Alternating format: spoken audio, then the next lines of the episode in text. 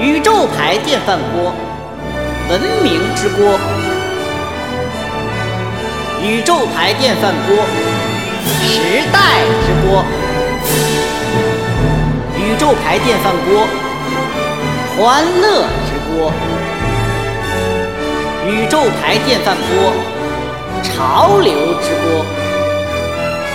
欢迎莅临宇宙牌电饭锅。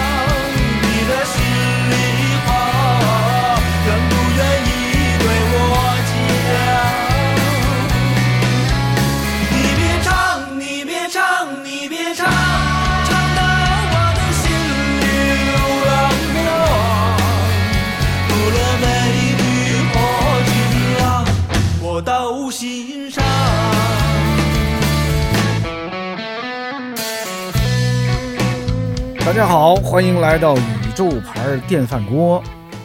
我们宇宙牌电饭锅呀，今天又请到了一位老朋友。你看，我都说又字了，就说明这个老朋友啊，也不是一天两天的老朋友了啊。呃，这个老朋友就是酸奶哥薛老师。大家好，嗯，我先跟大家说一下啊，这个酸奶哥薛老师啊，他近期啊，他正在筹备做自己的音频播客，而且呢，他给这个播客起了一个非常傻的名字。哎，薛老师你自己说，我都不好意思说你都说傻了，行吧？啊我这个名字打算哈，说不定回头又改了，啊！叫酸奶哥就是薛老师，你看，来自酸奶哥薛老师的播客，酸奶哥就是薛老师。多实诚的，多好。啊，好的。啊、如果我们这个节目放出去的时候啊，嗯。酸奶哥的这个播客已经做起来了，嗯，那我们就并机转播啊，我们可，以两边都放，一稿两头，一菜两吃太好了，啊，我们算互相的，就是在你那儿我是嘉宾，在我这儿你是嘉宾。好，啊，大家就不要重复收听就行了 啊。但可能剪辑的不一样，嗯，嗯哎，找不同，这也有这也挺好啊，啊，发现是完全不同的俩版本。太不容易了。今天呢，我们又要一起聊一个跟大家息息相关的话题呀。这个，因为上次我们聊这个甲方乙方啊，我俩聊的还真都挺开心的，因为聊的全是这个工作上的事儿。工作这件事情啊，大家啊每天都在做，但是实际上你专心吐槽它的机会啊，不是那么多。嗯，有很多工作里的感受啊，你上班的时候是不方便跟同事聊的。下班之后呢，我不知道薛老师，你下班嗯会跟家人聊工作吗？哎，我的我有比较特殊的情况，嗯我老婆跟我是同行，啊，所以我们经常聊。你看我呀，我当年在择偶的时候，嗯，没注意到这一点不是没注意到这一点，啊。非常注意这一点。嗯我当时的想法就是一定不找同行。哦，我当时觉得再找一个同行也太无聊了，就是那就啊，所以现在啊，嗯我在家里啊，嗯基本不聊工作。嗯，我家里人，比如我媳妇儿，她老人家，嗯也不太跟我聊她的工作。那你们还有可聊的吗？哎，有的是可聊的嗯，东西，好好，真是。幸福，祝你们幸福。哎，我们可聊的东西非常多好，啊。I have to make up all of these lies to make myself feel extra nice. Lying, lying, lying,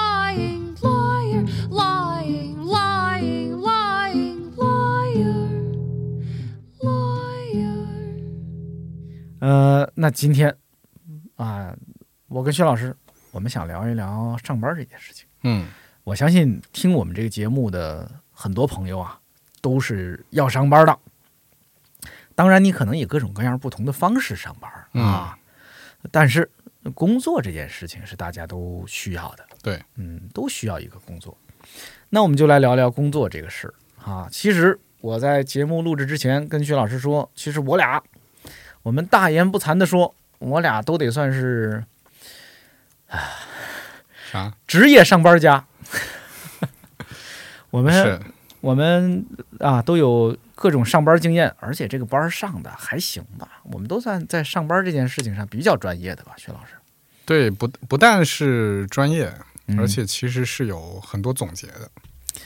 哎哎，嗯你看这么说就又、嗯又开始又可以自吹自擂了。嗯呃，咱们之前的那个第一次跟徐老师录节目，其实提提到过，他其实有一个身份是某某呃 在线教育机构。这么这么听着啊，嗯要是这么定位，他就很像一个教语文 语文数学的，K 十二的，对 K 十二，但是嗯实际上不是的，就是他对他给很多创业者，给很多企业的管理者嗯讲创新，讲企业，讲嗯品牌，讲什么嗯什么之类的。嗯你看这些，他为什么能讲呢？嗯是因为他之前这些年上班积累下来的经验和他的那个心得嘛，这些的嗯总结嘛，嗯以及专门去学习的这些知识嘛。我呢，啊，区区不才，呃，也写过一本关于我原来所在的专业，关于广告创意的一本书。那本书里啊，其实也涉及到一小部分是关于工作的一些基本动作。嗯，但是今天咱们不是要说这些，那这不说书的名字是吗？对，不不不不，不是说今天不说书的名字，而是今天咱们咱俩不是老师来教教大家该怎么上班，不讲这事儿。嗯。对，我们就来分享一下，嗯。上班这件事情啊，有一些苦恼，嗯。有一些荒谬，嗯。也有一些好笑。嗯呃，实际上我参加过一个那个在呃各个平台还都挺火的，有一个节目叫谐星聊天会。嗯谐星聊天会是北京单立人喜剧他们做的一个节目，他们的、我不知道薛老师注意没注意过，嗯。他们的做法是他们在剧场里边嗯。做公开聊天，嗯。台上三四位，嗯。台下呃几十位，嗯，大家是有互动环节的，而而大家就是聊天最后剪成一个音频节目出来。嗯我参加过一次他们那个节目的录制，就是聊职场。呃，在座的很多人分享自己职场的苦恼啊等等，跟大家一块儿来聊，我觉得效果很好。嗯大家如果没听过，可以去听一听啊，那期节目还行。嗯呃，我觉得很解压，解压就在于嗯，大家说说这些职场上的苦恼啊，嗯挺好的。咱先别管它最后能不能被解决，嗯，就说出来，就是能获得共鸣也是好的。或者是你听见别人比你惨，你也感觉挺好的，是没错 这个这个是非常有疗效的。嗯，是，还真是嗯，嗯来，薛老师，嗯，哎你先咱先从一大问题开始说吧。好，啥大问题？你之前上过那么多年班，对吧？啊，你上班是为什么？不，咱们先定义一下，嗯，咱们这上班指的是打工，是不是？我觉得其实都算。你看，你可以说说你的上班的经历，以及你定义的上班。就比如说，嗯比如我知道你现在其实并不为某个公司打工，可以这么说吗？对，但是其实你还在工作嘛，我还在工作，对呀、所以就是这事儿，就是得得定义一下啊。就我自己理解的上班啊，嗯是打工，啊哈，因为所谓上班嘛，就是你得有一个去上的过程，就是你得上，得上，是吧？对，它有一个这个过程。你说工作吧，它就没有一个上的过程。其实工作时时刻刻都在工作，对吧？所以有这个，就像现在我自己为自己工作，嗯，那我没有上班这个动作，我不去办公室，你每天不用专门去一个地儿吗？不用，就在家就行。我有办公室，我自己决定要不要去 OK，啊，所以我不把这个认为是上班。好，我先定义一下我的认识啊，可能大家的定义都不太一样。啊，然后，那如果不是指就是上班必须是打工这件事儿的话，嗯那你其实无非就是你在什么层级上打工，你为谁打工，嗯，你在哪儿打工，啊，无非就是这些问题。那最后你就发现，其实刚才我说那些都不重要。哎，打工的性质最终决定了，其实都差不多，就是不管怎么打工都是打工，都是打工。什么意思就是第一，你是不自由的，啊？人人生而不自由，哎，是，但是在打工这件事儿上体现特别明显。比如说，你无法控制自己的时间，啊，这是个大问题。你无法控制你的要做的事情的优先级。很多人有这个假象，觉得我能把我做的事情排优先级，其实不是。你之所以排那个优先级，是因为你打的那份工决定了你把什么排优先，什么排后面，是吧？所以就是这种感觉，让你是花了非常多的时间，最后其实做的事情你可能觉得不是特别有价值。我能呃感受到的是，上班的时候啊，嗯，就是一些不够那么好的工作。嗯你看哪个公司都讲啊，至少表面上那么讲吧，嗯想让员工有成就感、嗯有价值感。嗯但是实际上，在很多职场里边，大家收获的只有无力感。那个无力感呢，就是来自于可能刚才你说到的那些是不被自己掌控。对，你的时间、你的工作进度、工作计划不被自己掌控，然后呢，很多决定也不是你可以做，甚至是不是你可以理解的。嗯。这个无力感啊，很多时候是可以击垮一个职场中人的他的所有的热情跟他的信心的。没错，我自己感受过这样的嗯。状态，嗯。就是在有些工作、有些岗位上，嗯你会感受到深深的无力感，而且嗯。你会发现在整个这个机构里边，大家都是这样的。嗯。也有可能是这种机构太复杂了，嗯。导致每个人都被一个巨大的浪潮所裹挟。但是这个浪潮啊，它它不听任何人的。嗯，哎。像像你说的，嗯。它只是在这个不同的层级上，但是没有任何人能够左右这个浪潮，大家就随波逐流。嗯但是我我我觉得啊，就是、嗯。如果你能认识到这一点，嗯。就是你认识到其实你是被一个你不能左右的东西裹挟，如果你能认识到这一点，嗯，其实你还是比较好的一个状态你看这个这一点啊，啊。很难被认识到。对，这就是问题。因为这些公司都不诚实，这些公司都会告诉你我们在这儿很有成就、很有价值感。那些其实你就是被 PUA 了嘛，哎大部分的状态你是被 PUA 了。我我不喜欢这个词儿，但是实际嗯上，你看有没有哪个企业是非常诚实的？说呃，欢迎来到我们公司，我们这个公司呢不提供给你荣誉感、跟价值感和成就感，但是我们能那个，我们也不怎么管你，你就 你就做自己的事儿，大家都随波逐流。当你感到嗯茫然的时候，我们跟你一样茫然。哎呦，这个企业文化听起来还行。哎，估计撑不下去吧？这个，就没有这样诚实的公司。就我我有时候觉得这些就是什么价值感呐、嗯然后这些其实是需要的，就是尤其是一个大的公司啊，它需要维持这些东西。嗯他如果没有这些东西，这公司没法维没法开下去。就是你看过那个人类学里面有个数字叫邓巴数字嘛？呀，没听说过。啊，就是有个人类学家叫邓巴，嗯他研究了这个黑猩猩的种群，他得出一个结论，就是超过一百五十，这个种群就非常难通过彼此之间的连接来维系了来，你看，虽然我没有听过这个很专业的词，但是嗯这件事儿我听说过，啊因为我读过郑也夫老师的书。啊郑也夫老师是人大社会学的，他提到了这个是吧对他多次提到过这件事情，我印象中，对嗯就是它这里面的细节是什么呢？说为什么是一百五呢？他说又也不是个确数啊，一百五左右，就是因为一百五十只黑猩猩在一起啊，它一个星期的时间，每两只黑猩猩之间可以发生一些关系。哎，比如我帮你呃梳梳毛呀，你帮我捉个狮子呀，所以它是有交往的。那么一个星期的时间，大家互相接触一次，所以互相之间是认识的，所以这个种群它能维系，就大家能够在一起生活、工作吧。哎，工作可能谈不上，在一起生活吧。但是超过了这个数，你无法维系这个有效的一对一的关系。所以这个时候，你看人类都是超过这个数的嘛，大的群体、大的公司，那阿里都是的，是的，好几万人了，那你怎么维系呢？你就得有刚才你讲的这些，或者美其名曰叫企业文化吧，你得靠这个东西来维系，嗯，否则你没法调动那么多人去干一件事儿，对吧？大概是这个意思。嗯我们就被这些虚构的东西欺骗了。可以这么说吗？呃，我又想另外一个，我今天怎么特别引经据典？哎这个人类简史》里面就说啊，嗯智人之所以能够击败尼安德特人，之所以最后统治全球，就是因为他们会讲故事，会讲你说的这些不真实的东西。就是被这些虚构的共同体，这些大家没错，共识，所以这么返回来说，可能我们今天人类能够还比较好的生存在这儿，还有赖于此，还有赖于此。哎，你看，但是也可以，就是大家都相信我们做的是无意义的，多好。我不知道，我觉得大部分人应该接受不了吧这个事儿。Hey Jude, don't let me down.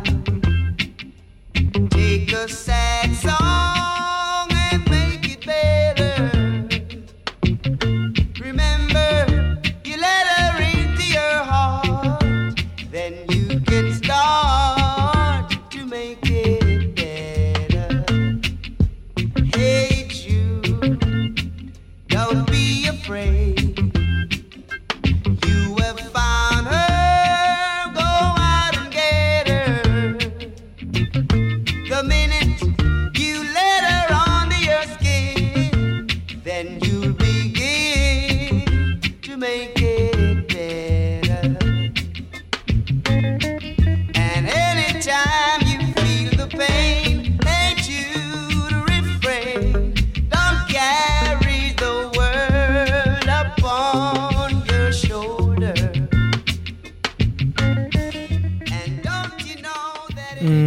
其实这就是涉及到背后一个巨大的问题了，啊。就是当上班这件事情，呃，注定是不自由的，嗯。注定是让你不断的呃有幻灭感的。嗯。那我们为什么要上班？以及上班这件事情，它真正的意义是什么？就是当我们把那些虚构的或者说不嗯真实的、关于上班这件事情的，嗯，哎呀，我的妈呀！我们的节目刚开始就要聊到这个程度吗？我以为我们得由浅入深呢，怎么一开始都给颠覆了？那接下来怎么聊呢？对，这个就不可避免的滑向了这个。那那绕回来就是，那啊就是为什么要上班啊？那那上班，我们该如何平静的对待上班这件事情？啊难道真的只是你看最嗯显显然的答案就是说，那我得赚钱呀？对，但是不对，上班不是赚钱的唯一的方式，上班是一种大家协作的工作的方式，不是嗯赚钱的唯一方式。实际上，任何一个人都可以选择不上班而找到其他的赚钱方式。我觉得吧，嗯上班这件事挺有意思，为什么呢？它的初始是什么？嗯它的初始是有人有资本需要雇佣一些员工来产生利润。其实上班从本质上说，就是呃有个资本，有个人啊、有个老板雇佣了一些员工，然后这些员工能够产生比他们的工资更高的产值和利润，所以老板就能赚到钱了，对吧？这这这，他的起始目的就是这个嘛。所以出卖劳动力出卖劳动力，换取生存的，呃出让剩余价值。还是回到这个资本论去了啊。而且我觉我觉得这个是挺本质的啊啊，这初始。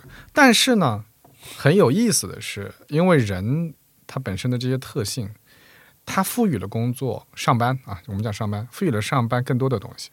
比如说，你上班，你绝对不是只去干活的，你会跟同事打情骂俏，诶，哎，你这种事我可没有做过，徐老师。你会说自己不要带上别人啊。你会跟同事去团建，啊你会约同事吃饭，你甚至呃跟同事成为朋友，对吧？嗯。然后你有一个事业啊，你认为它是个事业，你说，哎呀，我们公司要做到市场份额第一，为此而奋斗，啊，你谋求一个职业上升路径，你今天是个小兵，明天想做个总经理，嗯。你看这些东西，哎，他本来那个目的很纯粹啊，雇佣你，帮老板挣钱，你也挣点生活费，嗯。但这个事儿，因为我们这些人他就要交往，他就要产生一些别的东西来让我觉得人生有意义，所以他就产生了很多新的衍生的东西。明白。我当时前些天听一个年轻人说过，他他觉得他他他非常明确的意识到，他现在做他那份工作呀，因为他嗯在工作之外还有别的事业，也有别的收入。嗯他说他明确的知道自己是呃，用减少自己的收入，因为上嗯班要浪费时间嘛，嗯上班要占用他的精力嘛，嗯，来换取那个工位。哎，为什么要换取这个工位？他觉得那工位非常好。啊，第一有个地儿去，啊第二呢有着啊、一个相当好的一个安全感跟稳定感。啊啊，OK，第三有一群稳定的同类的这我理解社交，这我理解了。很有道理。是，我其实我的我只过过短暂的一小段时间是，应该是在我二十几岁的时候，有过大概半年的时间是不上班的。嗯我那半年的时间，说实话过得非常的痛苦，嗯缺乏有效的社交以及稳定的那个作息，嗯这两个是当时对我来说非常痛苦的事情。因为当时不上班啊，我就发现我完全陷入了一个，呃，就比如说每天几点几点起床呢？嗯，每天几点吃饭呢？所以你看，你过度的自由，对啊，每天几点睡觉呢？嗯当时就是过过的是完全毫无章法的嗯啊，就是很自然的晚睡晚起。嗯然后呢，当时经常会发现，嗯你到下午五点的时候，你突然嗯发现自己一天没有说过一句话，嗯因为你自己在家里，嗯，哪儿也不用去 不是我我我我插个问题啊，啊你那时候不用挣钱吗？啊，用挣钱不是？啊但是第一，当时我我我当时有一些挣钱的方式，那半啊年我在写东西，啊啊，我是靠写写东西啊来挣钱的。但是你并不需要很自律的保持什么时候起床、什么时候睡觉这些作息是吧？就或者说我当时就自然就调到了晚上深夜写东西，，OK 第二天那自然又会晚起啊，，OK，对吧？嗯但有的时候效率也没有那么高，因为不上班，你嗯不存在跟别人那么频繁的协作嗯啊，你就很容易拖拉，很容易懈怠。嗯我我那半年的时间，我觉得自己产出也不高，然后嗯也并不愉快，嗯并并没有因为不上班而获得了自由和轻松，嗯没有放飞自我，反倒觉得少了一个，就好像一个猴子失去了森林。你不知道，你没有大树，你往哪儿爬呢？你你嗯住在哪儿呢？嗯，你到哪儿去找你的同类呢？嗯当时是这个感觉嗯，啊，一个失失去森林的猴子。嗯你这个比方有意思哦，我我我同意这个啊，就是我觉得大部分人嗯，需要社交，呃，大部分人都不够自律，对呀、大部分人是不够自律。当尤其是当你没有一个明确目标的时候，嗯你很容易就懈怠，而且其实大部分人都无法接受完全的自由，大部分人没有自律，所以自律没有让他们自由。没有让他们自由。是，He'd hack his heart for some sneaky Pete. He's just another loser like me. Losers, losers, some are dopers, some are boozers. All the muscatel is down in hell. He's just another loser like me.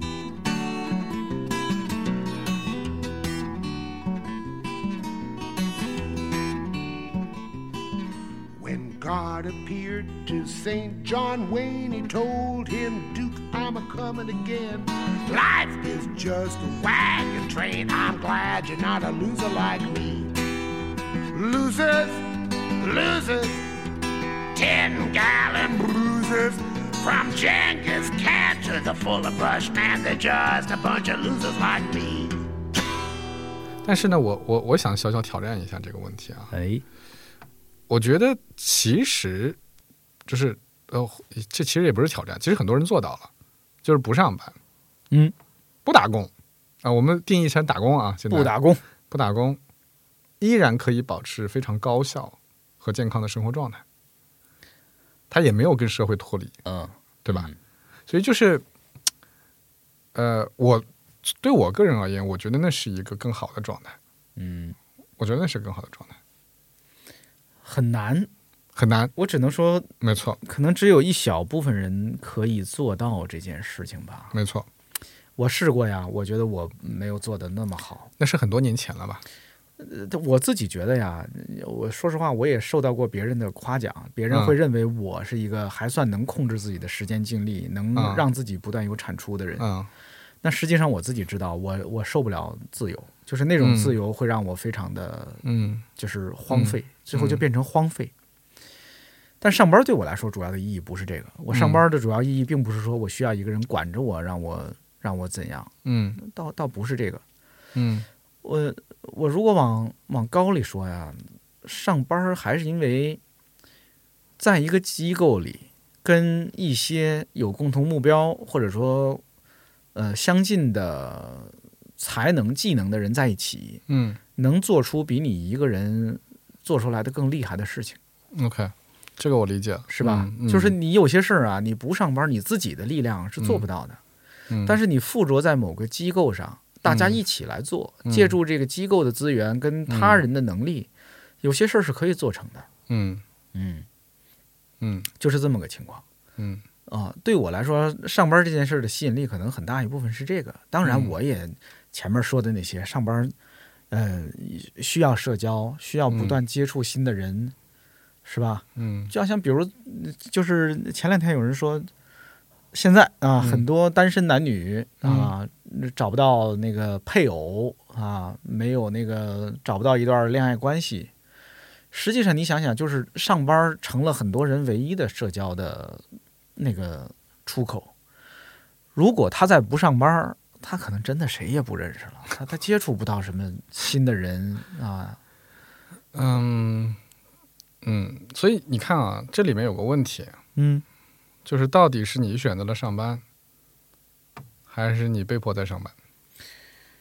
呃，你看，你看经济学里，呃包括早年间薛兆丰老师的嗯书里也说，说所有的失业都是自愿失业，嗯是吧？嗯世界上不存在自失业这事儿的，嗯所有的失业都是自己选择的。嗯同样，所有的上班儿，我觉得嗯，也都是都是自己选择的，自愿？上班儿，嗯，是吧？事实上，每个人都有选择不上班的权利啊。但是但是你会发现，很多人是被上班绑架了的嘛。诶，谁？比如，就是呃很多人会跟你说，我上班很累，嗯我觉得因为上班牺牲了很多东西，嗯，对吧？但是我不得不上班，我要养家，我的房子贷款还没还清，啊，我干嘛干嘛？你看，唉这这这不就是被绑架了吗？就像包括你刚才说的，呃，找不到一个一段爱情，找不到伴侣，是因为他的生活只有工作，而工作太忙了，对吧？或者工作里面没有找到合适的人，嗯，这件事情居然就阻挡了他的人生，那我这个好像也不太对吧？嗯，我觉得这个事情是呃这样的，嗯。就是你刚才所说的那个不得不上班呀，嗯。其实这里边啊也有很多不是真的不得不上班。嗯。啊，只是说和其他的生存方式相比，上班可能是最保险、最嗯没有那么多风险的一个。好，嗯。我想说表示反对意见。嗯。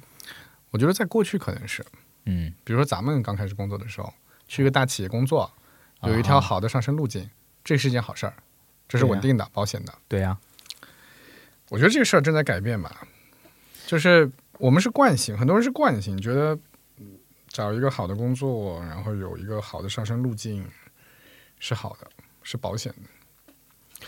那今天你不觉得，其实比如说裁员呐、公司倒闭啊，嗯这些事儿来临的时候，如果你是以上班为你的唯一人生的道路的话，你会觉得还是会很受挫的呀。嗯，我想想啊，嗯我就是你看，这是另一个问题，就是以上班为唯一道路，嗯。或者你刚才加了这么一个描述，嗯。嗯，我我刚才所说的是说那些人在当时选择的上班这个状态或者嗯。上班这个方向，嗯。其实是每个人都在权衡各种可能之后做出来的选择，是他当时所做出来的选择。这个选择，我当然没有说它是完美的，它一定是嗯。有、有它的代价和它的风险的，有它的嗯。成本的。嗯。但是这有可能就是他当时做出来的最好的选择。我我前一段时间碰到一个，呃，我能说城市名字吗？从成都来的朋友，嗯。他他早些年是在北京工作生活的，嗯。他现在去了成都，然后在嗯。成都成了家。嗯。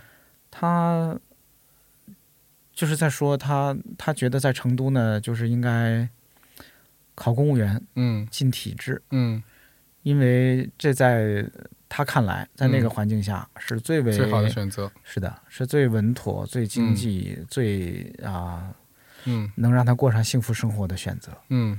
他甚至谈到了他的下一代，嗯，他说那下一代也不用特别的争抢哈，嗯。争抢社会资源，占据社会制高点，而是嗯也应该。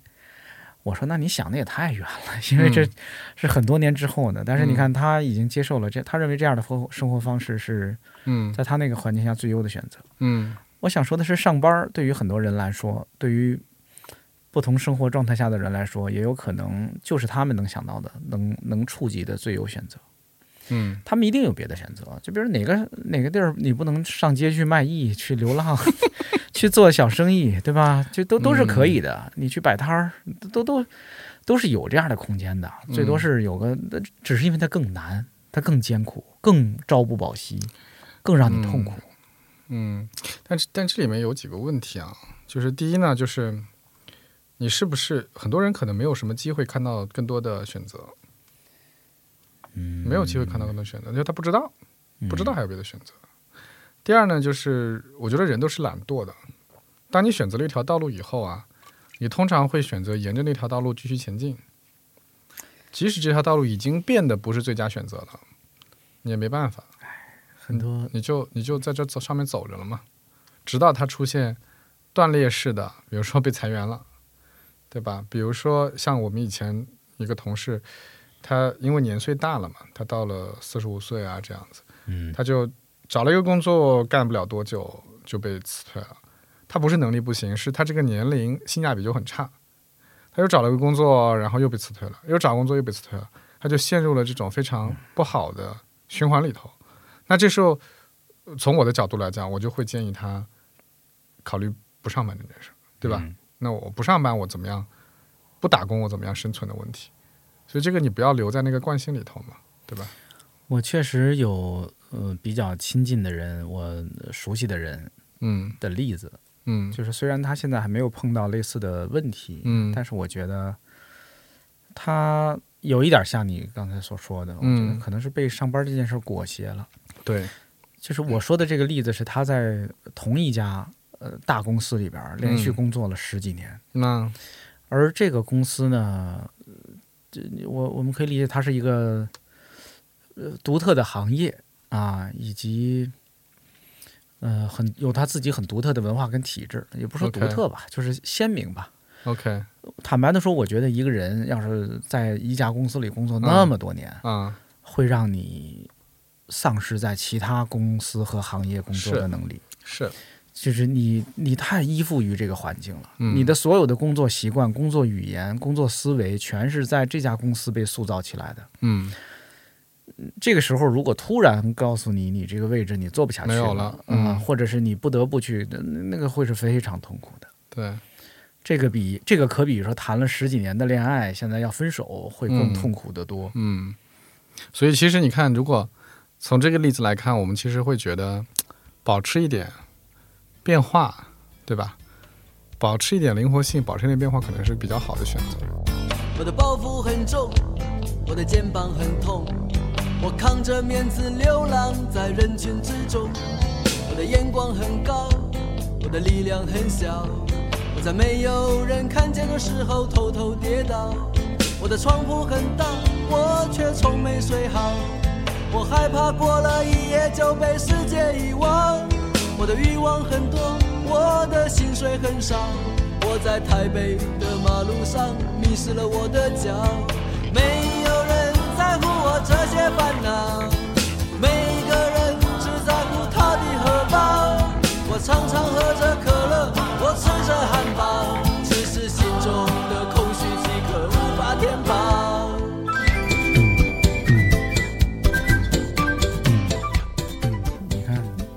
咱咱们一开始这个谈工作的话题起的非常大，对，调儿起高了。对，就是突然把它变成一个特别宏观的话对题。但是刚才这个，我可以把它往往具体里谈一谈的。我我自己是认为，人应该保持在工作之外的独立性的，嗯和甚至是成长性。嗯我我我在职场里碰到过很多好的领导，嗯，我我非常幸运碰到过好多好领导。哎，嗯咱俩可以聊聊这个话题。哎，可以啊。我我曾经，呃，我当年在广告公司的领导，嗯在我还是小朋友的时候，非常认真的告诉我说：“呃，董强，你一定不要把全部精力都放在工作上，嗯，那样的话你会做不好这个工作的。嗯那样的话你自己也会非常的痛苦。”啊，他说：“你看我大概是，他当时说，比如百分之五十是放在家庭和工作之外的事情上，我有嗯百分之五十是放在工作上。嗯他说：“你又年轻，你又没有那么多的工作职责，就是 level 没那么高嘛，你你放个百分之三十、四十的，其实足够了。但是坦白的说啊，大多数人是没有把百分之三十、四十的精力放在工作上的，哎放不了那么多。你们工作很不饱和呀。不，他说的不是工作量的问题，啊他其实是说的是你整个人生的，你你日常生活的嗯。关注以及你的力量，那个那个嗯。精力在哪儿？就是我嗯。我以前我那书里写过这事儿，就是我嗯。最怕收到一种简历，就是当时在广告公司嘛，有很多人说我全心全意的爱着广告，我嗯。把一切都投入到广告这个领域来，我看着特别可怕。嗯。不要这样，就没必要这样。所以我我当时的做法就是，我工作一直在做，而且嗯。我也可以，啊，我也可以说我自己是在努力的做。嗯，但是实际上呢，在工作之外，就是我没有把我人生的呃精力跟兴趣都放在工作上。嗯如果一个人，就是你你你去了一个加油站，嗯你发现有一个加油站的员工，你有机会跟他聊一聊，你说嗯你的爱好是什么呀？他说爱好是加油。嗯你的梦想是什么呀？梦想是呃做全全国加油冠军。呃，你大学学的什么呀？学的是加油。你以后有了儿子，你想让他做什么呀？我想让他做加油，嗯，是不是挺可怕的？这是这就是物化的人。我我同意你的这种就是主观的这种愿望，就是我们应该保留就是这种嗯工作之外的这种兴趣和追求啊。嗯但是我不得不提个问题，就是有挺多人其实挺难做到这一点，因为工作给他的东西压力太大了，嗯太忙了。就是我我还记得我们我跟你共同工作那家公司啊，嗯刚开始工作的时候，当然一方面我们那时候也特别卖力哈，就是嗯刚毕业嘛，工作热情特别高，对吧？我想想，嗯，是的，嗯我我回忆了一下，是的，就经常加班到深夜。你说你回家以后，我经常难以克制的回家以后还想工作的事儿，所以你、啊你你你会就是你会把所有的精力，几乎是所有的精力都在想工作的事儿，那这个他就很难做到说我在工作之外还能安排点时间和什么去想想别的，对吧？你看，这就是呃过度加班以及过度压榨人的，好，只会让人痛恨工作。我再我再给你举个例子啊，嗯有段时间我跟空姐很熟，啊，这是个什么故事？薛老师呃，没什么故事，我就认识挺多空姐。还挺多。对对对，然后呢我发现一个特别，但我我对空姐这职业没有任何的不敬啊。嗯我发现一个呃一个现象，就是跟我聊天这些空姐儿都特别的无聊。啊，为什么这么说啊？他们跟我永远只能谈几件事儿。嗯我们公司排班真他妈变态，嗯一天给我排几个短途，累死我了。嗯第二，某某空姐又跟机长好上了。第三，经济舱的旅客太烦人了，他永远只能跟你说这些事儿。他为什么只能跟你说这些事儿？第一，他们每天都在飞，是的，他每天接触的就是乘客、机长跟其他乘务员。他的生活空间跟工作空间都是非常狭窄封闭的。然后他休息的时候，他就在家睡觉，因为他前面那个上班太累了。是的，所以你会发现很多空姐儿她谈恋爱的时候，他也是谈机长啊或者什么，为什么呢？因为她接触不到别的人。你别看他每天接触很多乘客，他实际上没有空去约会啊。现在可能好一点了，但那个时候我就给我很强烈的感觉，哎，为什么为什么他们只能谈那些事儿？是因为他们的时间都花在上班上了，对吧？大家可以这么理解吧？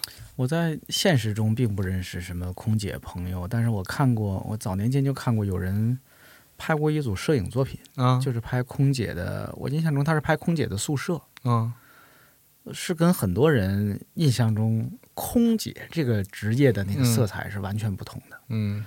呃，看起来分别看起来非常像那种厂妹宿舍、嗯，或者是怎样，嗯拥挤狭窄，没有私人空间，完全不是空姐这个职业曾经被包装出来的那个样子。嗯你看，这就是有些工作，我我觉得这不是工作本身的问题，是有些工作以及有些企业嗯，带来的问题。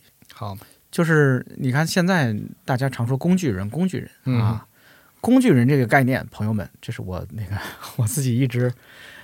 呃，我的独家发现啊！如果有谁先于我之前说过这个，那对不起，我没听，我没听过。呃，是吗？你是这第一个说这个的没有啊！你听我的，我的，我现在是铺垫，我还没有说我的结论。好好好，我要说的是，这个结论是，工具人这个概念，孔子的年代就说过。哦，《论语》里孔哦子说：“君子不器，啊，器就是器具的器呀。君子不器个，解释有意思，就是人不要变成不要变成工具人儿，对，就是 不要变成一工具。是的。孔子当时所说的君子啊，嗯，其实你就可以理解成把它当做是就是个健全的、正健全的常人，没错，嗯没错，没错。按照现在的社会来说，就是健全的、正常的、文明的人，没错，他不应该被工具化。嗯君子不器。嗯当你发现你你自己已经被工具化了的时候，这是很危险的。当然，就是还是如果我们设身处地的想，嗯，不是人人都有能力和机会逃脱被工具化的命运。没错，没错。嗯呃，我我想起一个事儿，嗯我有一个朋友是互联网大厂的，某互联网大厂。嗯呃，我去他所在的城市，每次跟他约吃饭，嗯他基本上都只能深夜出现，因为工作太忙了，开会开很晚。然后呢，他有一个非常奇怪的举动，就是他跟我吃饭的时候，他那个手机一直在响，或者一直在 叮叮，啊、一直在叮叮，哎，我好像从这个声音里边儿，嗯哼。然后呢，他就拿起这个手机啊，嗯，如果那个声音是 lock，那就是另一个软件，是不是？嗯，是。他拿起这个手机的时候啊，他就呈现出一种痴呆的状态。什么叫痴呆的状态呢？就我在跟他说话，他是反应极其迟钝的。啊就你跟他说了一句话，他过了几秒钟才反应，然后又去看这个东西。所以就他整个人就是完全被工作也好，或者被工作的那个工具也好，给绑架了。哎，我觉得这种状态是非常糟糕的。其实，嗯，我就比如说我现在啊，我我我爸妈是经常会跟我在我家一块儿住的。嗯早些年他们刚来啊、这个北京跟我一块住的时候啊，我记得是有过这样的情况的，就他们对于我经常下班之后还捧着一个手机，表情呆滞，若有所思，呃 好像表面色很凝重的样子，在那儿嗯。咔咔咔听不到别人说话的那个状态，嗯。他们是不理解的。他们说嗯，你下了班你在干嘛呢？对你下班了就不应该干这些事。我跟他们说我他我跟他们说我这是在工作呢，嗯我有点工作。嗯他们后来习惯了啊，嗯就当我突然哎，就好像《西游记》电视剧里，嗯呸，就好像就好，哎，我看我几遍能说对啊，就好像《西游记》电视剧里那些被定身法了的啊人一样嗯的那个状态，一般是妖怪啊。他们就知道我是进入工作状态了，OK，也挺可怕的，是不是？是但是你刚才所说的那个大厂的朋友那个状态啊，太常见了，嗯，太常见了。是就我们经常被这些工具，就是你明明表面上是下班了，其实上你没有，嗯你被拴在一根绳上，那根绳像一根缰绳一样，随时拽两下你就得，哎哎哎，真的你就是你就得往那儿走两下，是。毫无自由。哎，你你知道钉钉这工具多变态吗？不知道，幸亏我不知道。这是特别变态。第一就是大家都知道这个已读未读是很明确的，嗯。就老板发了个东西发到群里，或者发给你，它显示未读，就是你没有读。你一旦已读，你就得做这件事儿。是的，好嗯。那你是不是可以我就不读，怎么样？嗯。那我就没看见，所以我不干、啊，不行。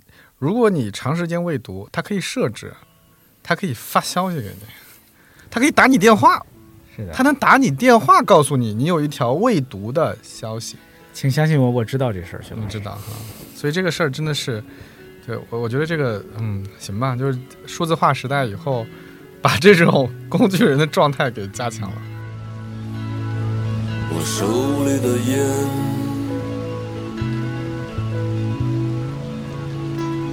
越烧越短，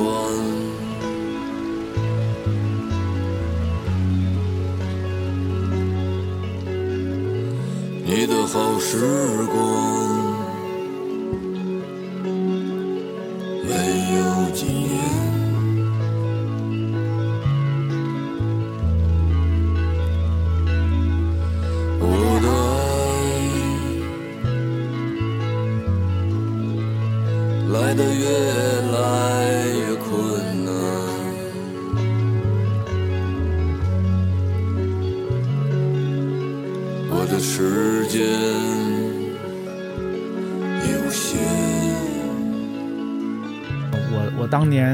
自己给自己定的原则、嗯。就是非工作时间。嗯。我说的非工作时间就是公司规定的，嗯。下午比如七点下班，那嗯。七点钟之后就是非工作时间，不是火烧眉毛的事儿。嗯。我是绝对不会主动跟我自己团队的小伙伴或者其他嗯。合作的公司小伙伴说，哎，我突然想起一件嗯。什么什么什么事儿来，咱们嗯。是不是？我是不做这样的事儿的，嗯因为我自己也非常不喜欢这种被打扰。嗯我认为人下班之后就不想工作是天经地义的事儿嗯啊，而不应该随时被一根绳牵着。就是孔子他老人家说过：“嗯君子不器。嗯我其实早些年，这说也得十几年之前了。我其实嗯当时给我给一个杂志写专栏，我当时给他们想，我说我想写童话啊，但是我当时编了几个故事，嗯。其中有一个我要没记错的话，就是说一个呃大学生，比如说叫小薛吧，嗯。说小薛 小薛毕业了，嗯。他找到了一份工作，嗯，这工作是在某公司里当饮水机，当什么？饮水机。啊？当饮水机。啊。嗯。然后他回家就不高兴，他爸嗯。说：“你当饮水机行了，不嗯。错，你看多好啊，啊。安安静静的，没人打扰你。啊。我当了那么多年门铃，我挺开心的，对吧？你让你妈说说，你妈当复印机当那么多年，啊，就类似这样的啊这样的故事嗯啊。但是在那个，我印象中，我给他编了一个挺好的解，哦，不对，我写的好像是小伙子要当复印机，嗯但是最后他发现新来的扫描仪是一个漂亮姑娘，还是什么嗯之类来的。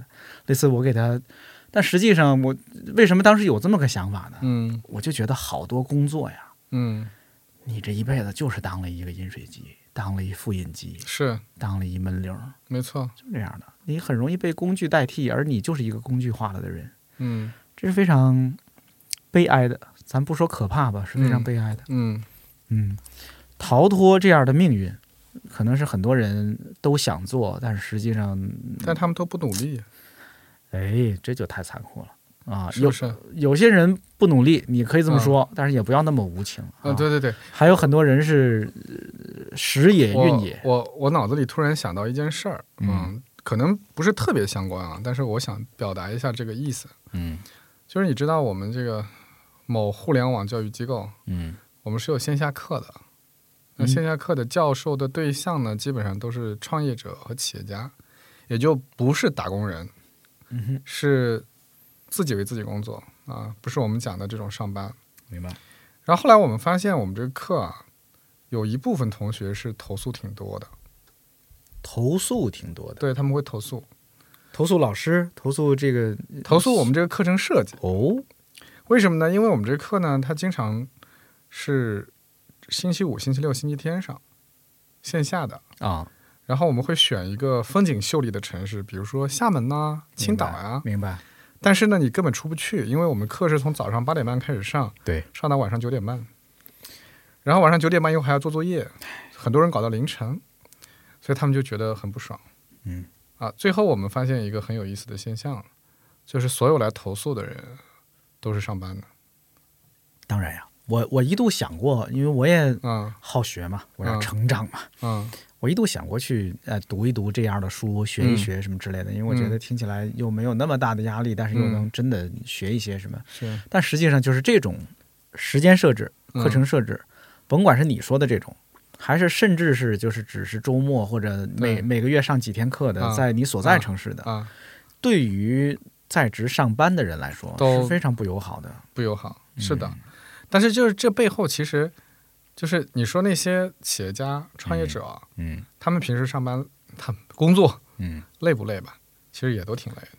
对，但是呢，哎，他们这个意愿和想法是完全不同的。他们会觉得，我如果学的少了，我还亏了，恨不得你把我虐三天就虐得更狠一些。但是所有上班的人他都是不喜欢，他因为他是会认为这就必须是我的休息时间嘛，你能把我休息时间占了，让我干这些事儿呢，对吧？哎，你看啊，嗯这是上班对人心态的塑造。嗯上班啊是会造成这样的。如果一个人呢，嗯，一直打工，他会，我先造词儿，就是变成这种，就是咱我不我不不喜欢打工这词儿。嗯如果人一个人一直上班，嗯，他会把自己变成一个上班者心态。对这个上班者心态其实就是刚才我说的那个，我刚才还说的，这是天经地义的事情的，嗯就是我用有限时间做有限的事情，承担有限的责任。对，这是天经地义的，因为我出卖我的劳动力就是出卖了这些，没错，你不应该占我便宜。没错，但是如果一个人不上班啊，嗯他是没有这个界限的，对对吧？完全没有，你看啊，这个对于一个人来说，咱们如果单说这个人他要嗯做出点成绩来，嗯。做出点成就来，他那显然后边这个没错，是更好的，就是不应该有那个上班心态。，没错嗯，你这这矛盾又来了。啊，很多公司是鼓励员工有创业者心态的，很可笑呀，是不是嗯很可笑呀？是就实际上他就不是个创业者。对，因为你没有给到他创业者 可能会得到的东西，是的，对吧？你只是要求他有创业者的付出，没错，这个就很荒谬了，这就很荒谬了。就是你要他有创业者心态，这个不是你喊口号啊，什么年年会的时候贴的。呃就是年会上喊，公司里贴的到处都是，他就有创业者心态的，他就不是创业者。他不是，他不可能做到。他就是就是你指望是长工自己半夜捅鸡让鸡叫，那不是开玩笑吗？那个长他有什么动机？他为什么要半夜捅鸡让鸡叫呢，？你看地主他就有这个动机，他可以很，他可以不睡觉，他就来干这事儿。他很辛苦啊，对啊，他不觉得半夜起来叫就。他是半夜叫鸡呀、对不对？人那些人是半夜鸡叫，他是要先要叫鸡，鸡才叫啊，是不是？哎这个话你不能那个啊！是哎呀，半夜叫鸡比半夜鸡叫的辛苦多了，啊，是吧？但是他没事，他有创业者心态呀，是的，他不是一个上班者心态。在掩饰的窗帘的地不够阳光，来唤醒我已经遗失了很久的方向。这个年代接受着太多的假象，我也被酒精的眼泪而世俗的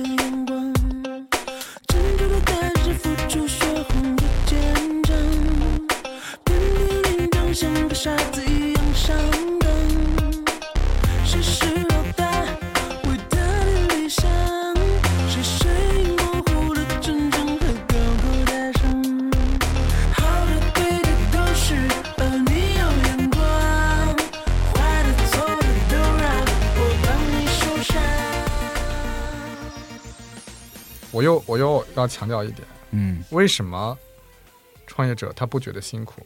嗯他可能在体力的、脑力的付出上其实是更多的。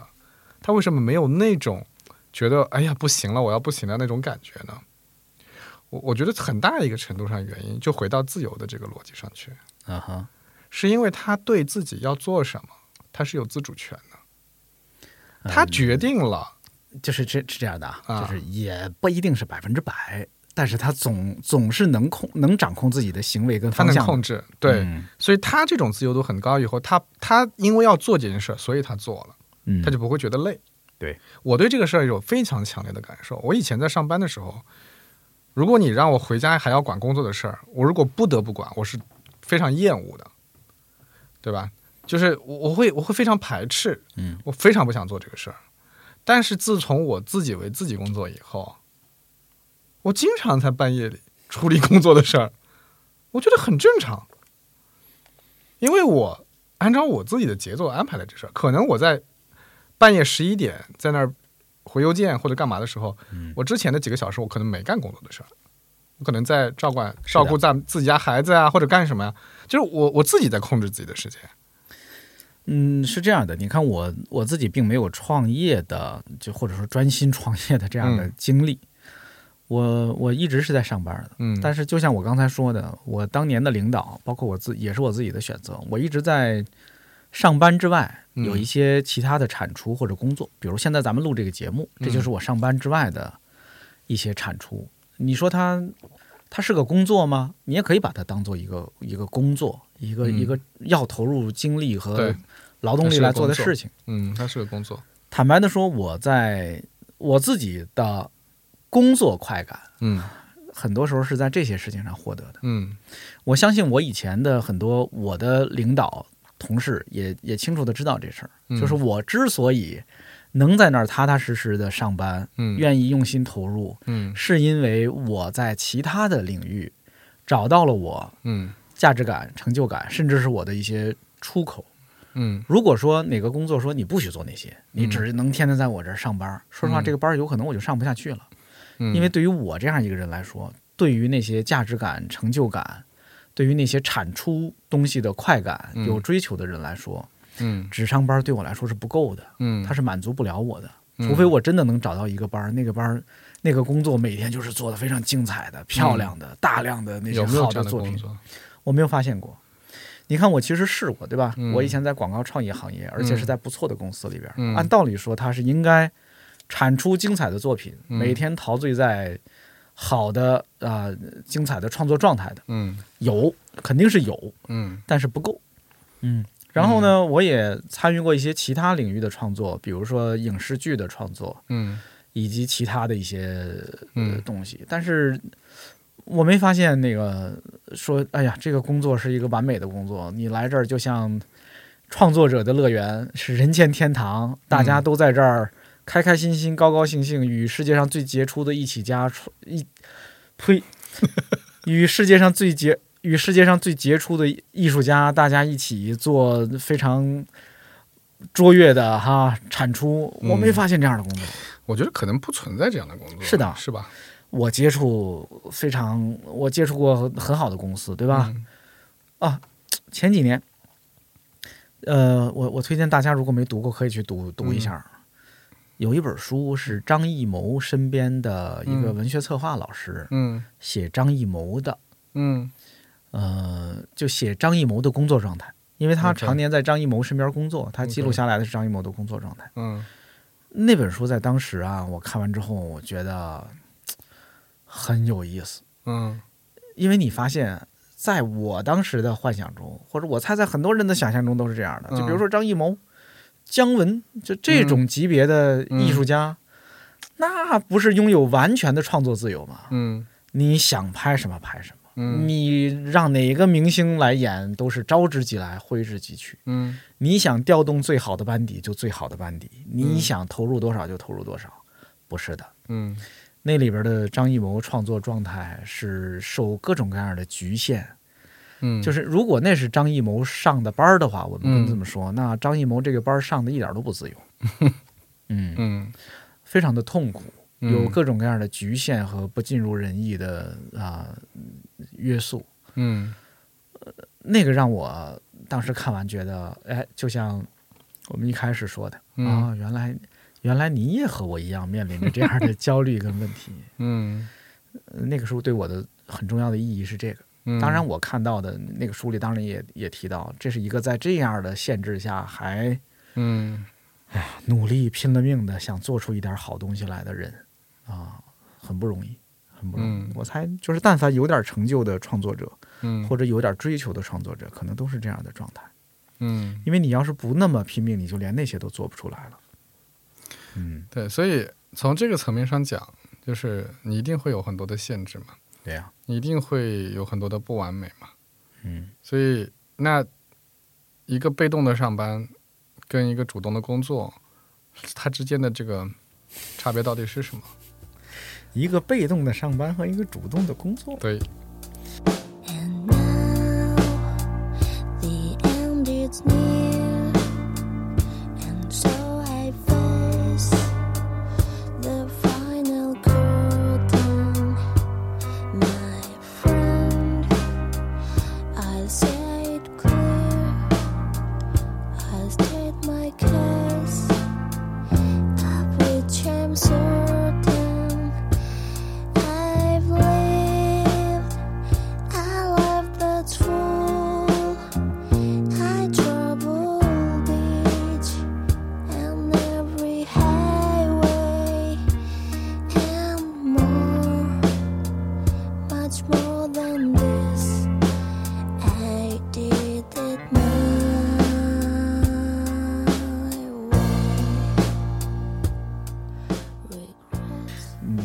听起来呢，薛老师你的立场很简单，啊，就是人不应该打工，人应该做自己能把控的工作。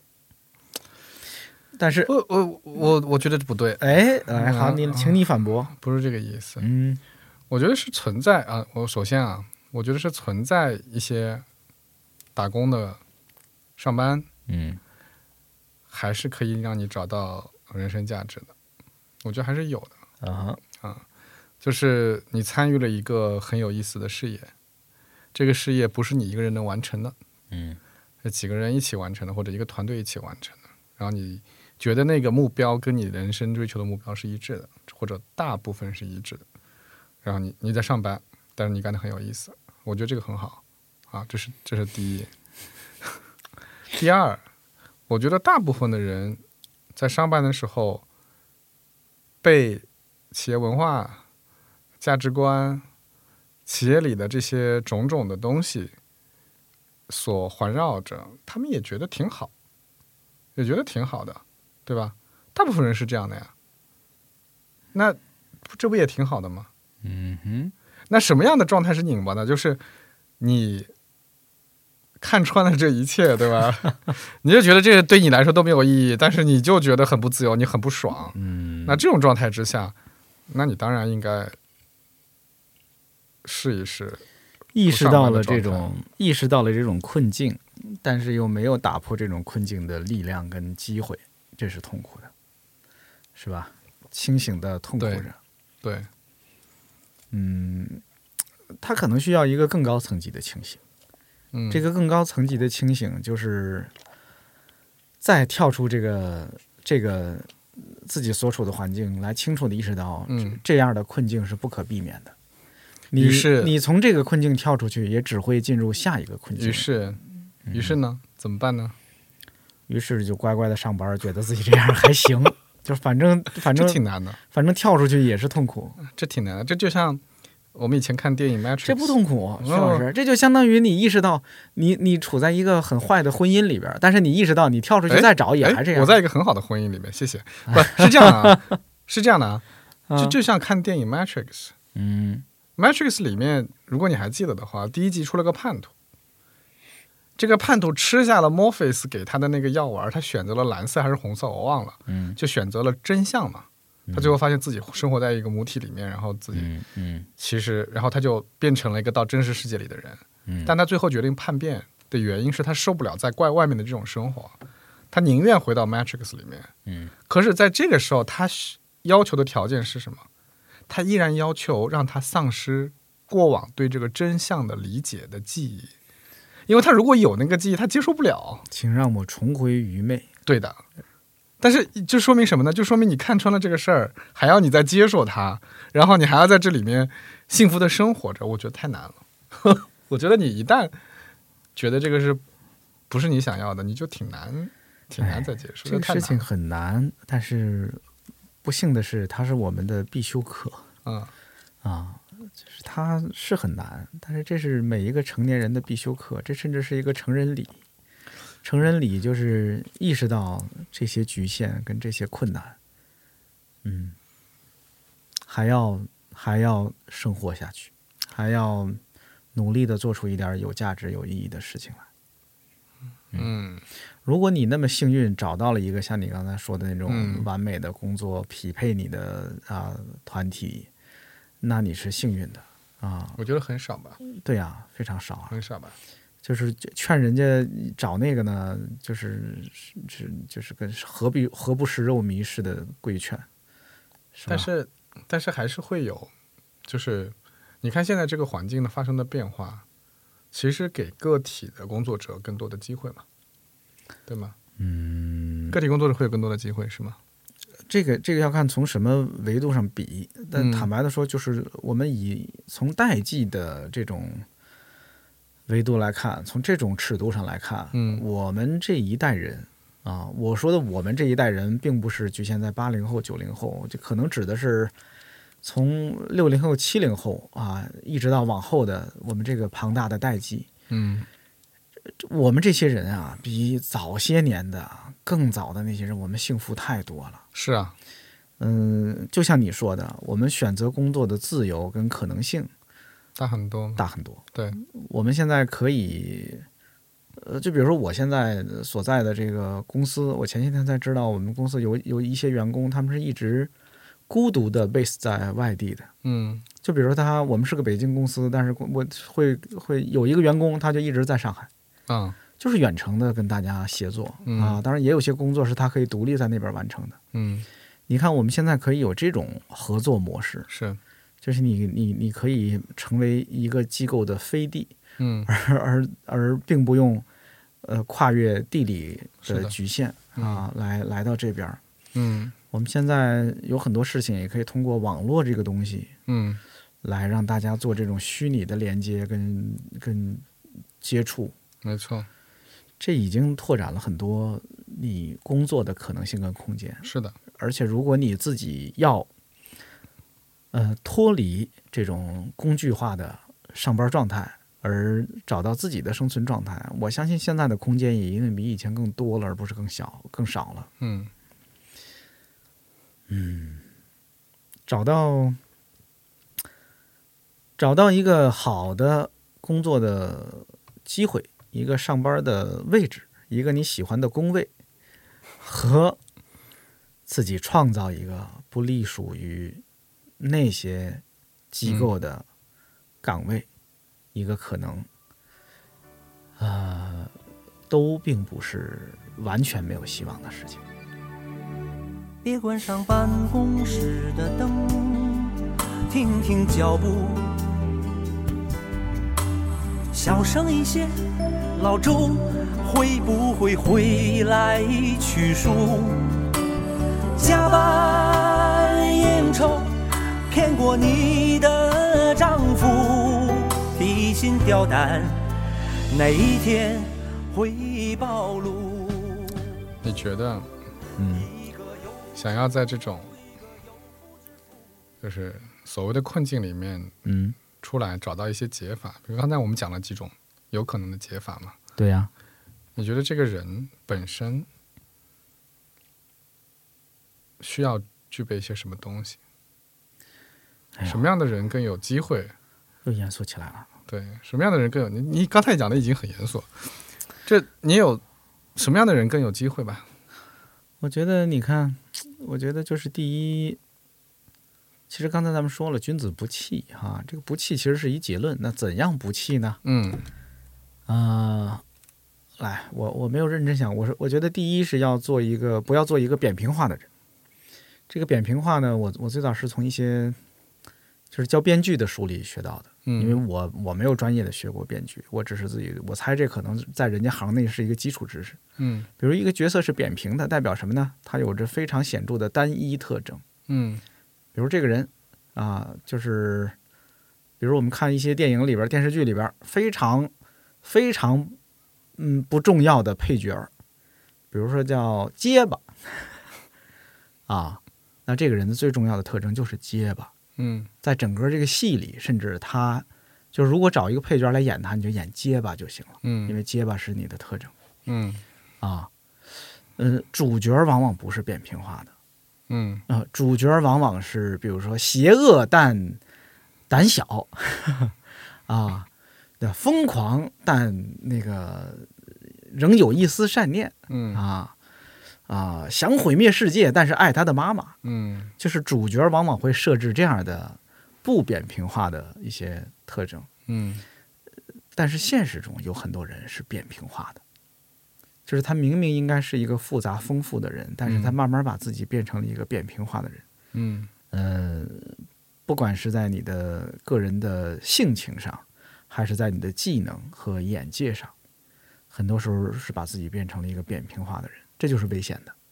这就像我刚才咱们说的，就是变成了你除了你所你你所在的行业跟工作，你已经没有别的嗯更多的可能性了。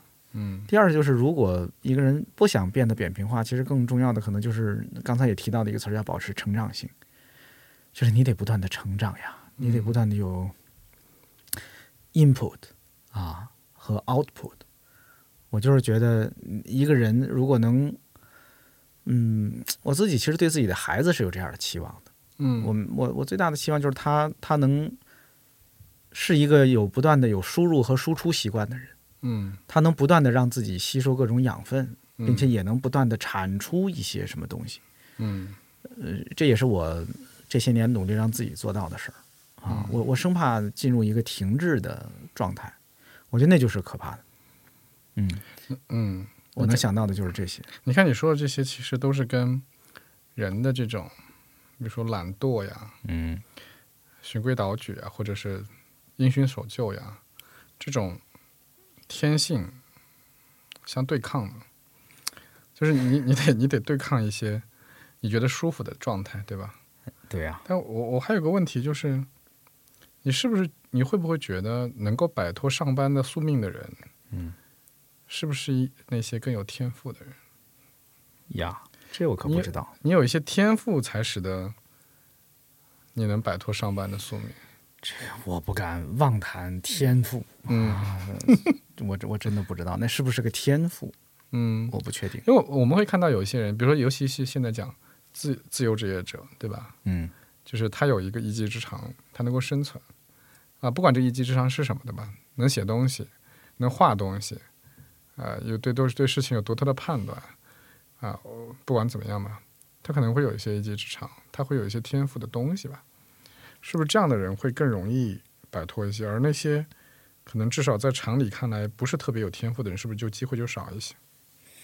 我不知道，我甚至不不不敢确定你刚才所说的这些技能，嗯是不是要靠天赋才能实现啊，才能达到的？你你觉得你是一个有天赋的人吗？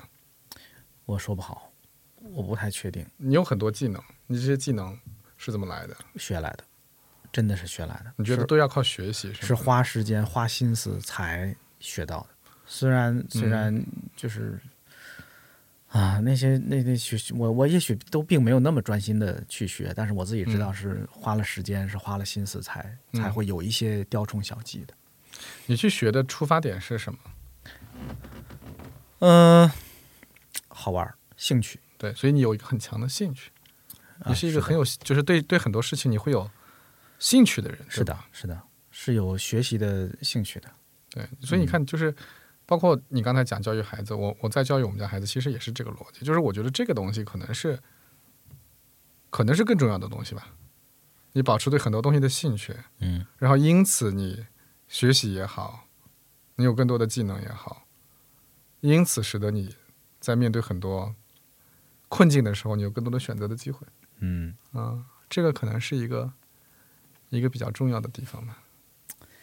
哎呦，咱俩谈的太无虚了，咱俩谈的呀，又是，你知道上次咱俩谈甲方乙方的、啊那个，我有一朋友听了，嗯说你们这两个爹味儿十足的人，就是咱俩在呃情不自禁的就开始。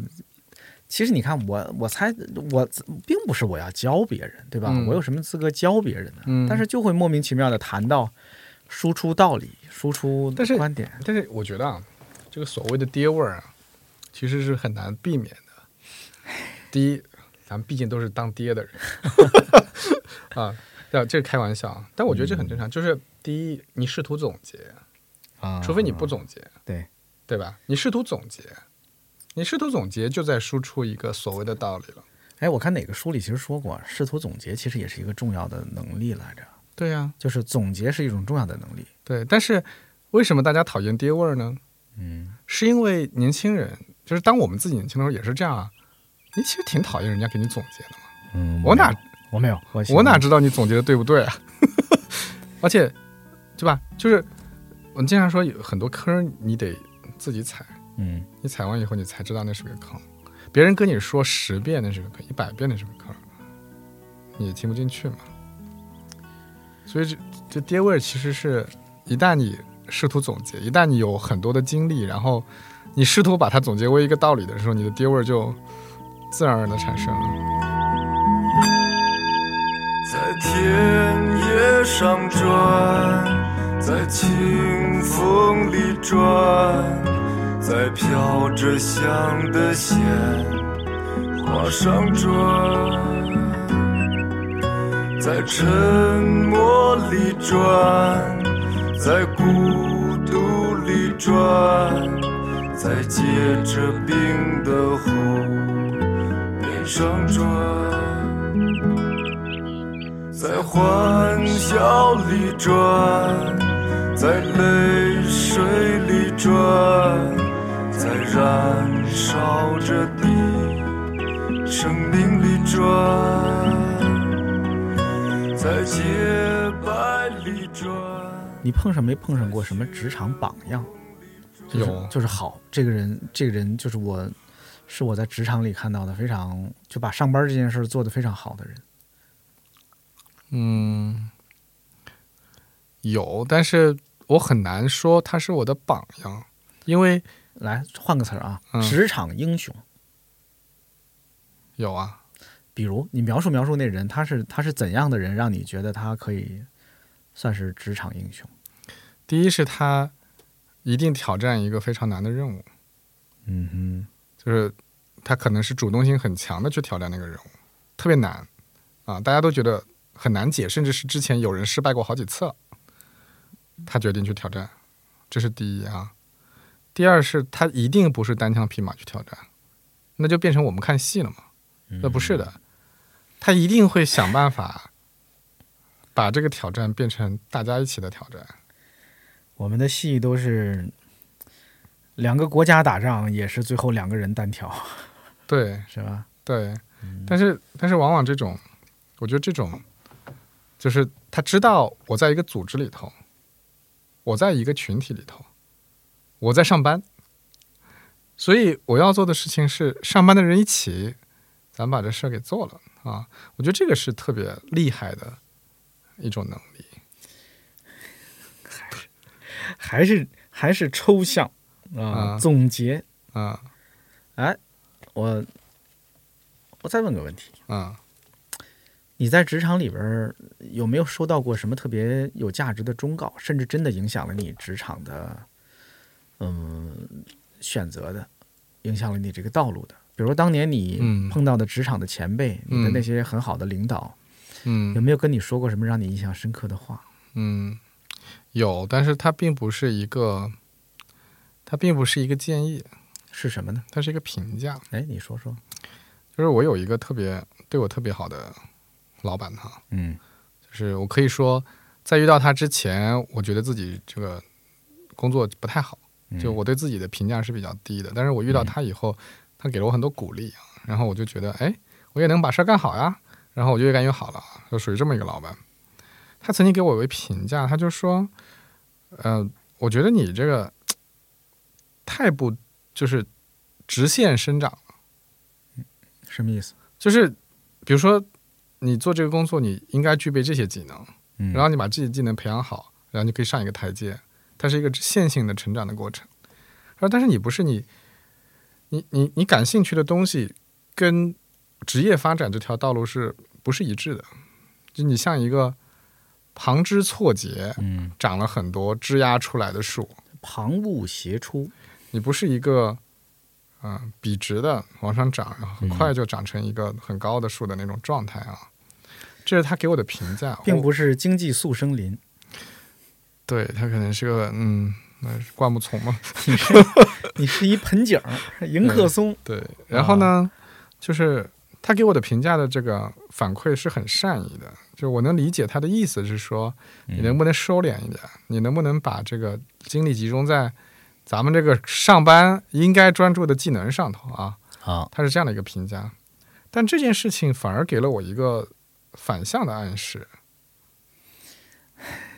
他给我反向的暗示就是，哎，好像这个是一个我自己喜欢的状态啊哈，啊，是一个别，甚至是一个别人没有而我有的状态。对的嗯啊。所以这件最后这件事情其实对我职业选择很大的影响，就是我我开始意识到我自己其实不想走那样笔直的一条道路，明白。嗯，嗯，所以这个对我来说是挺有意义的一件事情。我能想到的，我在职职场或者在工作这件事儿上收到的建议，有一个是来自于我的大学老师。嗯我那大学老师当时在我们大四毕业的时候，就跟我们几个跟他比较熟的学生，这也也只是当时那段时间熟，因为后来我跟那老师联系也并不太多，就并不是特别熟。但是嗯当时就正好了解，你们去哪儿啊？我说去那那公司。他说哎呀不错。嗯然后他当时就就是可能作为老师嘛，给了嗯学生一个建议。那个建议，我后来这些年里不断的想起，甚至嗯我还跟更年轻的人谈起来过，因为我觉得又简单又好好使。嗯他说：“你在职场里边啊，你呀，年轻人啊，嗯你永远要站在比你高一级的那个职位的人的角度去想事情。嗯就如果你是一个嗯部门的那个组员啊，嗯那你就请站到组长的角度去想事情。嗯如果你是这个组长，那你就请站在这个管组长的那个大组长的那个角度嗯去想事情。他说嗯这样你才能把这个事情做好。嗯听起来很朴素啊，甚至也有各种理解。嗯我但是我猜。你你可能只有很少人会蠢到把它理解成说你要揣摩领导的意思，或者是怎样，应该嗯完全不是这个意思。嗯啊，我我对他的受用就在于这是一个非常实用的，就它既是个价值观，又是个嗯方法论，嗯而且很多时候啊，就是一个人什么时候能升职啊，嗯就什么时候我这后来也，一个人什么时候配被提升到比他现在职位更高的职位上。就是当他的表现跟承担的可以职责已经对对对，嗯。他已经在他已经站到了那个台子上，嗯。你才要让他的嗯。头衔儿跟他的名分嗯。匹配到那个事实而已，嗯，这就叫名副其实，对，就是这个名啊是要跟着那个他实际的工作走的，明白。而不对，这个对我可以用了。然后我嗯。后来还听到一个，我后来一度我们有一个我的领导，当时直接领导他是台湾人嗯啊，他是中国台湾人。嗯嗯当时呢，他挺有意思的，就是所有的他的下属跟他提辞职的时候，啊，呃，他都会说好啊，嗯，棒，嗯有意思。为什么？为什么他会这么？我问过他，我说为什么谁跟你提辞职，不管去哪儿你就都这么说？他说也不是都那么说啊，就有些人，你比如说从一家啊我们这行业的公司跳到另一家行业的公司，还是还是做差不多的东西，只是为了多赚点钱，他就不那么说。他觉得人应该做，他的原话是他觉得人应该做不一样的事儿，嗯，就是人应该做自己没做过的事儿。所以他但凡听到一个年轻人要去做一件这个年轻人以前没做过的事儿，一个新的行业，一个新的可能性，他就鼓励。他觉得人应该那样。你看，这又是一个非常朴素的啊 道理，就是嗯。人应该做没做过的事儿。嗯，我我非常受用。嗯。就这刚才说的这两件这两件事情，都是嗯。实实在在的改变了我的嗯。嗯职场的一些选择，以及嗯。就是对我每天的职场的基本动作是有影响的。嗯。嗯。呃，你这个提醒了我，就是我第一份工作啊，第一个老板对于我去一家很大的公司开始上班这件事儿，给过我一个建议，我觉得也挺有意思。嗯尤其对就是去要去一个陌生的大型组织上班的人来说很有用。他说：“你一定要抓住所有能够说话的机会，嗯表达你的观点。嗯他说这个事儿不是为了哗众取宠，不是为了让你的老板欣赏你，嗯，而是当你不断的发出你的观点的时候，这个组织因为它足够大，它一定有回应你这个观点的人。对，你会非常快的找到你的同盟。就这个人哪怕不是你们部门的啊，但他同意你在会议上表达的某种观点，是的，他会跟你结成同盟。他说这个同盟的形成，你结成同盟的速度会比别人快很多。对，而在组织里面要做成一件事儿，你需要同盟。哎，你看，这就是、嗯这就是有职业上班家的高度了。啊、这个说的也是一个非常实用但是有意思的。是的，所以这个我印象还挺深的。对嗯，对让别人看到你。对，嗯，我觉得这其实甚至不只是一个职场里的守则，我觉得让别人嗯看到你这件事特别重要、嗯，啊。是的，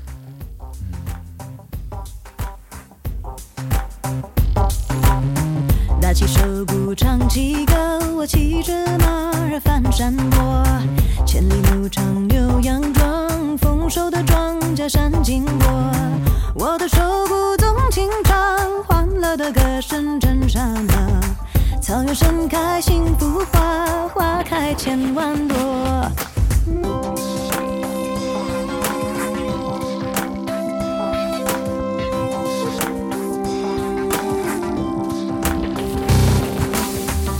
起手鼓唱起歌，我骑着马儿跨江河，歌声融进泉水里，流的家乡遍地歌。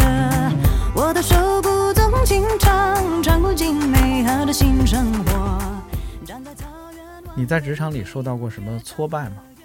有没有什么失败的事情？呃，失败其实挺多的。嗯，说说，让我们开心开心。嗯，这个失败更多的是，我觉得更多的是跟工作本身相关吧。嗯就你做什么事儿啊？就我我自己觉得，我最早的失败就是很早的时候，我老板给了我一个项目，呃我刚刚毕业没多久，嗯给了我一个项目，然后这个项目呢是是独立负责，嗯就是你你有机会独立负责，明白。但是我最后呢，这个项目做的挺差的，啊，就是呃自己也不满意啊，这个销售的业绩也很差啊，因为我们是做市场部嘛，嗯，你做的产品最后销售的很差。那我老板其实没有怪我，他就是他当初把这个项目给一个没有经验的人做，他就准备承好承受这个失败了，对吧？嗯所以他就呃也没有说我，从来没有说过这个我这事儿做的不好。但是我很多年以后回过头去看这件事儿，嗯，我才意识到我为什么会失败。为什么呢？为什么会失败呢？是因为我听了太多人的话。作为一个刚刚上班的人呢、你会觉得每个人跟你说的意见都是很重要的，当然了，必然会听啊。对。嗯但是太多的人跟你提的意见，最后的结果就是你其实做不了什么事儿了。嗯你做的事儿，你一定效果不会好啊。嗯但是你在那个当口上，你刚刚开始承担责任的时候，你其实非常难去取舍别人给你的建议到底对不对，是的。对吧？嗯所以，所以我我自己回过头去，我自己觉得那些那个失败其实都还是呃挺幼稚的，就是。当你把几个互相矛盾的要求放在一起的时候，你怎么能指指望它是赢的呢？它是可以成功的呢？对，其实挺幼稚的，但是你得形成自己的非常犀利的判断标准，但我们那时候没有，嗯嗯，所以这件事情其实对我来讲是一个是一个很大的启发吧。好的，今天我们啊聊的是上班这个话题。嗯、你看聊起上班这个话题来啊，就往往就越聊越严肃，越来越沉重。因为上班这件事情啊，它就是一个又严肃又沉重的事情。嗯我觉得我们，你看通也有很多人是把谈到上班就写很多好笑的段子啊，对做会，戏谑式的消解。对，我觉得也不能光靠那些段子跟消解，因为那些嗯不解决问题，是吧？我觉得也许呢，每个在上班的人都该深入的思考一下自己为什么上班，以及该怎样上班。我觉得这是，如果我们今天这个节目能给大家一点这样的启发啊，我觉得那可能就是我们这几十分钟聊天的一些意义吧。就是请大家忽略我们那个爹味十足的概括和描述，这 这个嗯，我发现已经很难避免了，所以我现在也就认命了吧，这可能是跟年纪也有关系，有关系。我觉得这个其实摆脱不了，哎，太难摆脱了。好为人师本来就是就是这个其实是个毛病，再结合年龄呢，它就很明显。请大家原谅这两个好为人师忍不住叭叭自己的很狭隘的经验跟心得的人吧。啊啊！当然，我希望大家，我更希望大家在原谅之余啊，还是那个下回继续听啊。万一我们我们聊的这些，哪怕让你听了很生气、很气愤、很不同意，也挺好的，因为你又多了一个思考这件事情的角度跟是吧？这样一个过程啊。我们两个啊，今天就聊到这儿，我们下台鞠躬，拜拜。拜拜。